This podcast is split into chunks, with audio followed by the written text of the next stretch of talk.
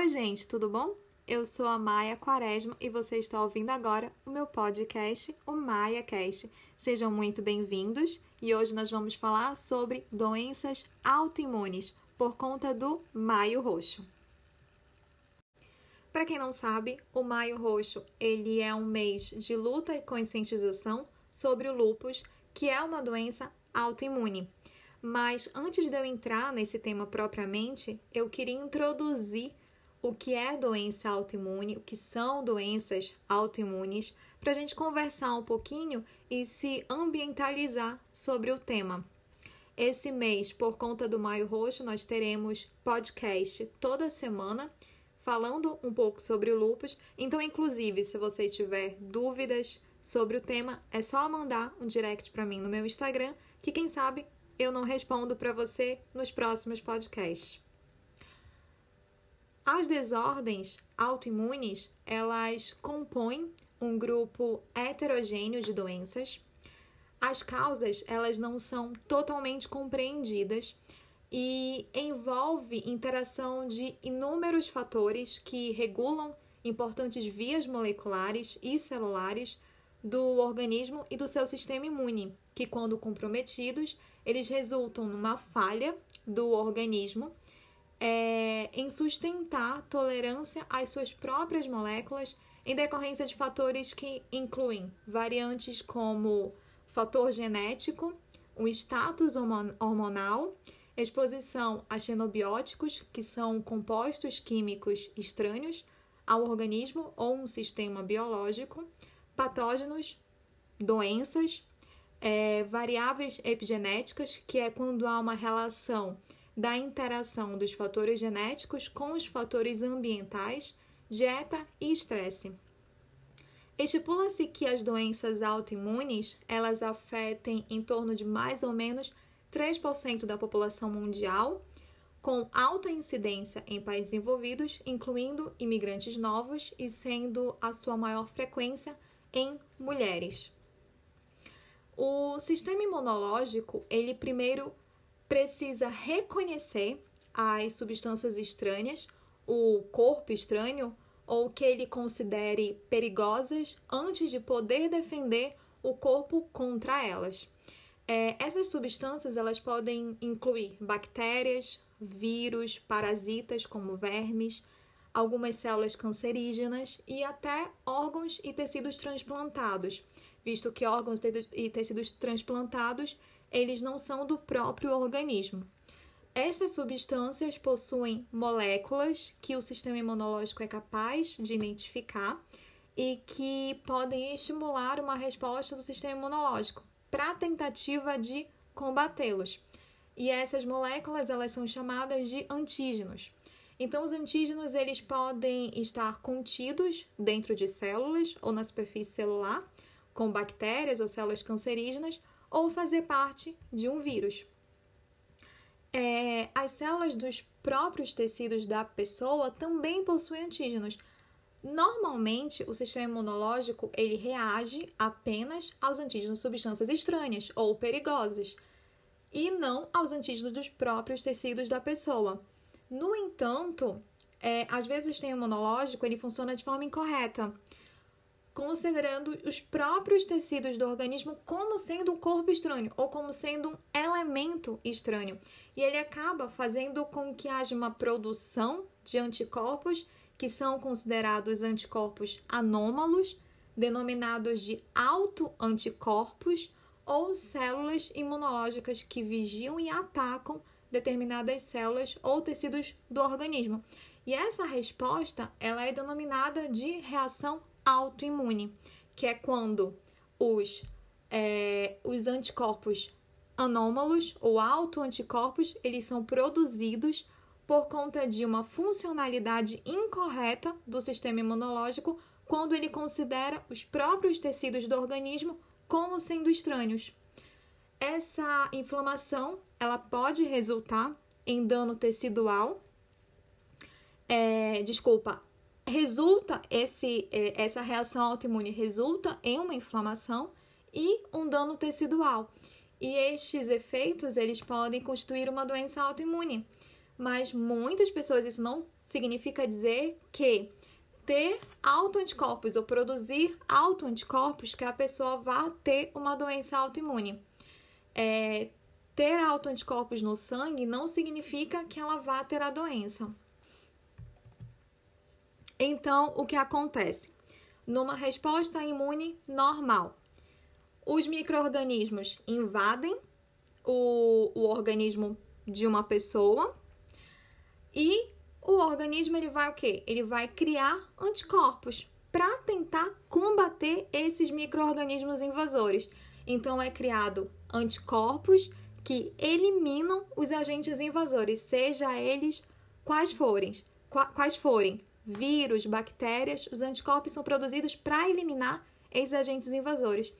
E os anticorpos nos protegem contra novas invasões. É criado uma resposta imunológica, é uma memória imunológica, desculpa, e esses anticorpos nos protegem contra novas invasões. Já numa doença autoimune, o que acontece é o sistema imune ele cria anticorpos contra proteínas do próprio corpo. Então ele não reconhece as proteínas do próprio corpo. Já não é um microorganismo invasor. É um é uma proteína do próprio corpo que ele não reconhece como sendo do corpo. Então esses anticorpos, eles podem atacar tecidos e órgãos e o resultado é uma inflamação crônica e danos nos tecidos. Existem muitas doenças autoimunes. É, algumas das doenças autoimunes mais comuns que as pessoas mais devem ter ouvido falar incluem a doença de Graves, artrite reumatoide, que é muito conhecida, tireoide de Hashimoto, diabetes mellitus do tipo 1, o lúpus eritematoso sistêmico ou somente lúpus. O nome completo dele é lúpus eritematoso sistêmico, mas geralmente as pessoas denominam apenas de lúpus e a vasculite. É, outras doenças que acreditam ser também autoimunes incluem a doença de Addison, a poliomiosite, a síndrome de Sjögren, a esclerose sistêmica progressiva, além de muitos, de muitos casos de glomerulonefrite, que é uma inflamação dos rins, e alguns casos de infertilidade. As causas para as doenças autoimunes serem desencadeadas, elas podem ser definidas de diversas formas, como, por exemplo, uma substância normal do organismo, ele pode sofrer uma alteração provocada por um vírus ou por um fármaco, pela luz solar ou radiação, etc e a substância alterada ela pode parecer estranha ao sistema imunológico. Por exemplo, um vírus ele pode infectar células do organismo e, por conseguinte, alterá-las, sofrer mutação. As células infectadas é, pelo vírus estimulam o sistema imunológico a atacar.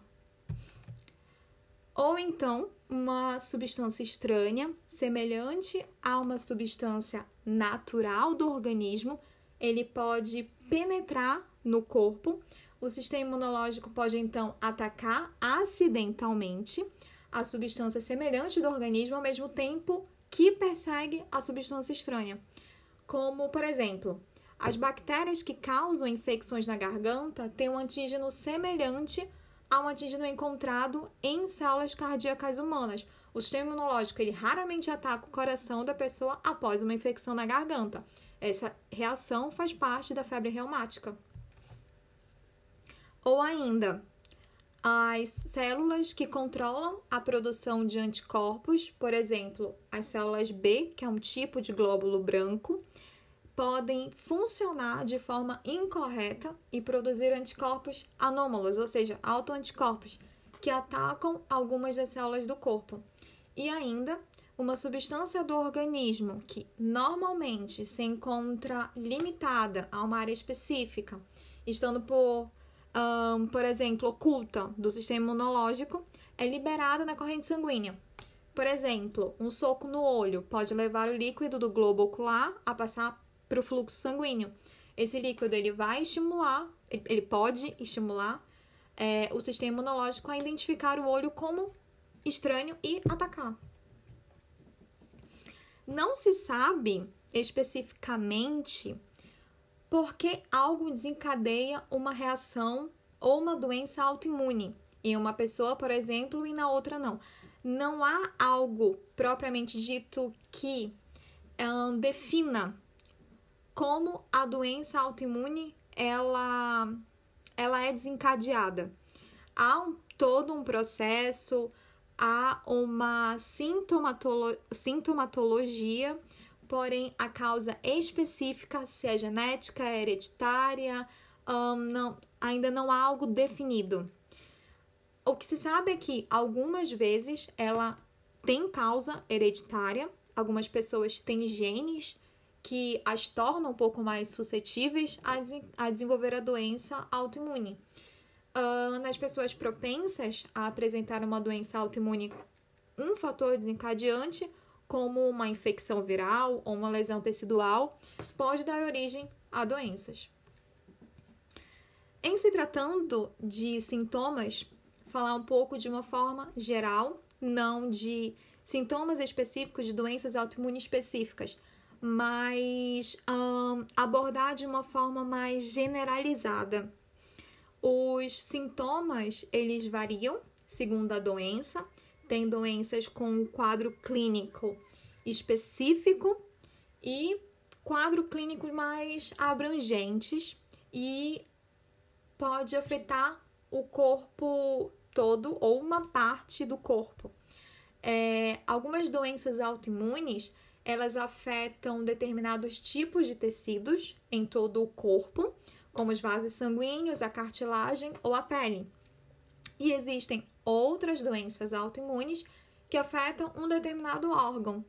É, praticamente qualquer órgão, incluindo os rins, pulmão, coração e o cérebro, pode ser afetado. Eu lembro uma vez que eu estava conversando com um médico sobre doenças autoimunes e ele, inclusive, me disse que doença autoimune é a doença do tudo pode. E é realmente isso. Numa doença autoimune, tudo pode acontecer. Ela pode desencadear um, danos em diversos órgãos, diversos tecidos. É uma doença que realmente pode afetar qualquer lugar do corpo. A inflamação é, decorrente e a lesão nos tecidos podem causar dor, deformações nas articulações, fraqueza, icterícia, prurido, dificuldade respiratória, acúmulo de líquido, edema, como por exemplo, pode haver um, é, um derrame pleural, que é quando há água no pulmão, como uma das, um dos sintomas do lúpus, delírio e até a morte. O diagnóstico ele é feito de diversos, é, na verdade é um compilado de características específicas para determinadas doenças autoimunes, porém é muito complicado fechar um quadro clínico rápido para uma doença autoimune. Como muitas vezes não há sintomas exatamente específicos, é, tem pacientes que possuem uma sintomatologia bem caracterizada de uma doença autoimune, mas tem pacientes que leva meses e até anos para ser definido é, a doença autoimune. Porém, existem duas formas importantes, claro, a avaliação do médico sobre o quadro clínico do paciente e os exames de sangue. As análises sanguíneas que indicam a presença de inflamação podem sugerir uma doença autoimune, como por exemplo o exame chamado de VHS, que é a velocidade de hemossedimentação. Esse teste ele mede a velocidade com que os glóbulos vermelhos, que são os eritrócitos, se, é, se sedimentam no fundo do tubo com sangue. Na presença da inflamação, o VHS ele se encontra frequentemente aumentado porque as proteínas produzidas em resposta à inflamação elas interferem na capacidade dos glóbulos vermelhos em permanecer em suspensão no sangue. É, outro exame é o já conhecido por todo mundo, que é o hemograma. Esse teste ele inclui para determinar o, número, o número de glóbulos vermelhos no sangue E frequentemente, uma pessoa que tem uma doença autoimune, ela tem anemia, porque há uma menor produção de glóbulos vermelhos na presença de inflamação. Visto que há muitas causas para uma inflamação, muitas das quais não são autoimunes, é frequente que o médico, além disso, ele solicite exames específicos, exame de sangue, para detectar anticorpos diferentes que podem ocorrer em pessoas com doenças autoimunes específicas. Há exemplos do anti-DNA, que estão tipicamente presentes, que é os anticorpos antinucleares, que estão tipicamente presentes no lúpus eritematoso sistêmico, e o fator reumatoide, ou anticorpos contra o peptídeo citrulinado cíclico, que é o anti-CCP, que estão tipicamente presentes na artrite reumatoide. Porém, é, este, mesmo estes anticorpos, às vezes ocorre que as pessoas não apresentem uma doença autoimune. Então, é importante, claro, sempre a combinação dos resultados com a análise e com os sintomas da pessoa nessa fase aguda, para o médico conseguir detectar e realmente fechar o quadro clínico. E como eu já disse anteriormente, praticamente qualquer órgão pode ser acometido com uma doença autoimune. Então, exames específicos para um determinado órgão que está em falência também pode ser pedido para o médico. Já o, com relação ao prognóstico, as doenças autoimunes, elas não têm cura. Elas têm fases. A fase aguda, a fase crônica. Como a doença crônica ela não tem cura, ela tem remissões. Então, o que se pode dizer é que a pessoa ou está é, no momento da sua fase aguda, ou ela está em um processo de remissão, onde não necessariamente os sintomas vão estar presentes, ela pode ter algum sintoma ou ela pode ter nenhum sintoma e viver, claro, uma vida normal, como qualquer outra pessoa. Porém, de acordo com o quadro, talvez a pessoa possa continuar tomando medicação, tomando fármacos, sendo administrado fármacos durante toda a vida para controlar os sintomas ou para controlar o possível reaparecimento da doença. E o prognóstico ele vai depender também de qual doença autoimune aquele paciente possui. Em se tratando do tratamento de uma doença autoimune, o tratamento ele é um tratamento medicamentoso com fármacos que suprimem o sistema imunológico, ou seja, imunossupressores, entre eles as, as mais administradas, azatioprina, clorambucila, ciclofosfamida, que também é utilizada, administrada em pacientes com leucemia, ciclosporina, micofenolato e mitotrexato. É, são muitas vezes administradas por via oral e habitualmente por um longo período. No entanto, estes fármacos eles suprimem tanto a reação autoimune como a capacidade de defesa do organismo contra substâncias estranhas, inclusive microorganismos que provocam infecções e células cancerígenas. É, então, o risco de contrair infecções, de contrair doenças, é muito mais aumentado com o paciente imunossuprimido. Ele fica debilitado como é necessário que essa produção de autoanticorpo seja diminuída, então é administrada o imunossupressor para diminuir essa quantidade de auto é, de autoanticorpos. Só que com isso ele acaba ficando debilitado, o paciente se torna imunodeprimido e é capaz de contrair outras doenças por conta dessa imunossupressão. Então, além disso, é um paciente que precisa ter um cuidado para que agentes externos, é, micro-organismos, não ataquem esse, esse paciente e ele não vá ter outras doenças. É, é frequente também a administração de corticoide, como a prednisona, geralmente por via oral, é, dependendo de alguns casos, de algumas doenças autoimunes, há que se fazer pulsoterapia com corticoide para diminuir esse processo inflamatório e esse, essa quantidade de autoanticorpos. Mas a via de regra geralmente é administrada por via oral. Esses fármacos aliviam a inflamação e suprimem o sistema imunológico. A administração prolongada de corticosteroides pode ter muitos efeitos colaterais, então é importante que sejam administrados durante pouco tempo, no início da doença ou quando os sintomas se agravam. Só que é importante salientar que o corticóide ele não pode ser retirado bruscamente da, de administração. É importante que haja desmame. Então, é muito comum pacientes com um, dois, três anos e ainda utilizar corticosteroides na sua terapia, porque ele está em processo de desmame.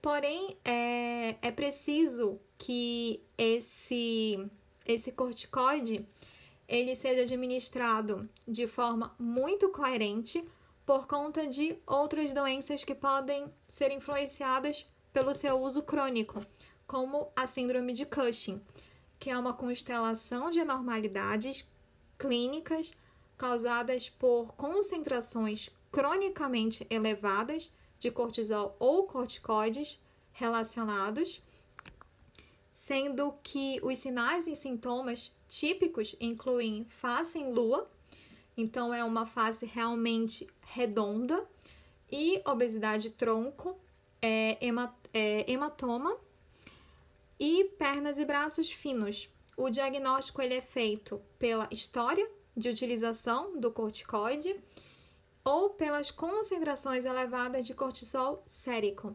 E o tratamento ele vai depender da causa, do porquê da utilização dessa terapia de corticosteroides. Além, existem fármacos que visam os glóbulos brancos em específico, e esses glóbulos brancos eles ajudam a defender o organismo contra infecção e também contra recidivas de doenças autoimunes.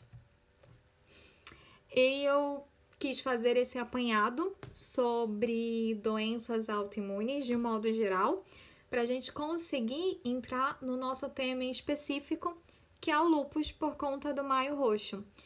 E o lupus, é, falando bem brevemente, até porque esse podcast já ficou extremamente longo. Eu espero que vocês tenham escutado até aqui. Eu vou agradecer muitíssimo se você tiver escutado até aqui. E o lupus, ele é uma doença, claro, agora vocês já sabem o que é doença autoimune. Então, lupus é uma doença autoimune em que o sistema imune, que normalmente ele protege o nosso corpo, ele se vira contra si próprio e o ataca, provocando inflamação e alteração da função do sistema afetado. E essa inflamação, ela pode provocar dor, principalmente nas articulações. Então, o paciente que tem lúpus, ele tem dor nas articulações, calor, vermelhidão ou rubor e o inchaço, que é o edema. É, não existe uma causa conhecida de lúpus, não se sabe qual a causa, não é definida e não existe cura. Como você já sabe, doença autoimune não tem cura, então o lúpus ele também não tem cura. É, é uma doença crônica que existem fases de remissão em que a doença se encontra entre aspas, adormecida ou inativa, e as suas fases de surto, que são as fases agudas, onde é caracterizada como doença, como a fase da doença reativa. Ah, o lúpus ele pode afetar muitos órgãos e sistemas diferentes, da dominação sistêmica e podem existir formas muito diferentes da doença, os sintomas eles variam de doente para doente, então um paciente pode ter sintomas que são diferentes de outros pacientes. E até mesmo o próprio doente, dependendo dos seus períodos de fase aguda, ele também pode ter sintomas diferentes. O lúpus ele tem um amplo leque de gravidade, podendo ter complicações muito graves. É por isso que é muito importante falar sobre o lúpus, porque ele é uma doença, ela é uma doença que necessita de atenção e atenção urgente. É, o lúpus ele pode sim levar até a morte, porém, com as terapêuticas atuais, com as medicações e a terapia e com o avanço da tecnologia farmacêutica, hoje as pessoas que têm lupus, elas podem ter uma vida e uma qualidade de vida completamente normal e ter a sua vida cotidiana, o seu dia a dia, a sua rotina, o seu trabalho, o seu estudo, normalmente como qualquer outra pessoa. Claro que seguindo alguns cuidados, como qualquer outra pessoa portador de uma doença autoimune, mas com uma vida, com uma qualidade de vida boa e normal. E semana que vem nós vamos continuar falando sobre o lupus eu espero que você continue aqui comigo. É, espero que você tenha gostado e que goste dos nossos próximos podcasts falando sobre o lupus. E se você tiver dúvida, não esqueça de mandar suas perguntas em direct para o meu Instagram, que é o arroba Instituto Quaresma. E eu vou ter um enorme prazer em responder a todos vocês. Obrigada e até o próximo podcast.